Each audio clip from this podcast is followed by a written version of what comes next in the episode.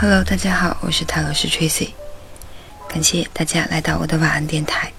接下来分享的这篇文章题目是：任何不付诸行动的思索都是在浪费时间。文章来自李维文的《定律》一书。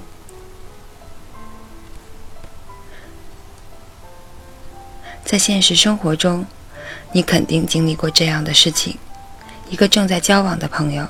他的表达总是让你折服，和他交往时，你觉得身心愉悦、激情迸发、备受鼓舞；或者在一场鼓舞人心的演讲结束以后，你总是幻想能够成为像演讲者那样自信的人。那么，如何才能自信地表达自己的想法呢？一切皆源于你最真实的内在。正如这句话所说：“能够帮助你实现梦想的。”只有你自己。或许你已经发现，在社会发展的大潮中，在错综复杂的交际网中，甚至在日常生活中，出于某些原因，我们不得不披上伪装的外衣来适应外界的变化。这是一种无可厚非的自我保护方式。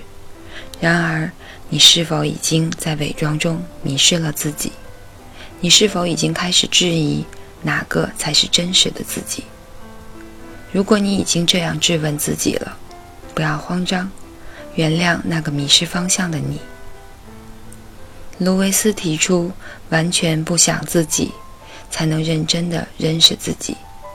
要使自己处于空无的状态，在空无的状态中，无心、无我、无所思，个体将自己带离挣扎、恐慌的状态。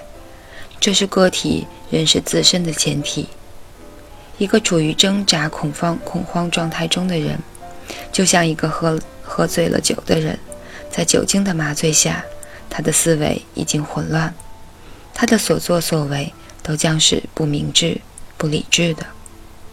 当你进入这个空无的状态之后，你需要重新开始审视自己，用最严厉、最理智的眼光看待自己。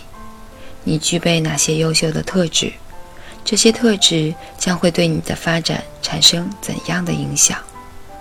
你要如何利用这些特质？这些问题都是对自身最深刻的追问，它们将直接影响你的发展。当然，你还要问：你自身具有哪些劣势？这些劣势将会在哪些方面表现出怎样的影响？你将如何克服这些劣势？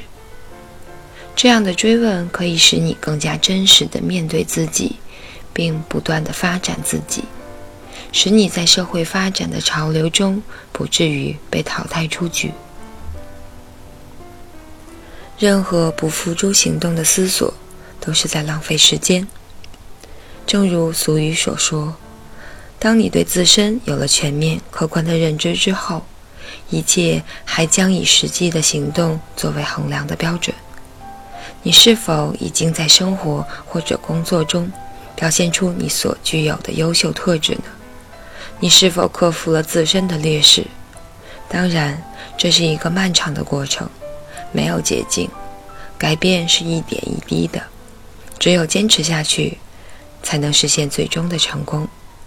如果你在哪个地方，或者在哪个网站看到“速成、迅速改变你”这样的字眼，你完全可以把这当成是一种促销手段。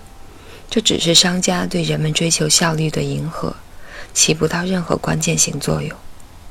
通常情况下，当你付诸行动、做出改变，个体对自身的认知也就结束了。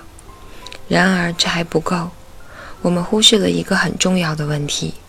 那就是很多人在改变自我的初期，会表现得有些激情，然而慢慢的，你就会发现，大部分人又回到了最初的状态，有的甚至变得更糟。这是为什么呢？能激励自身进步的唯一动力，只有进步本身。只有了解了自身的改变以及进步，才能真正激发自身对于改变的热情。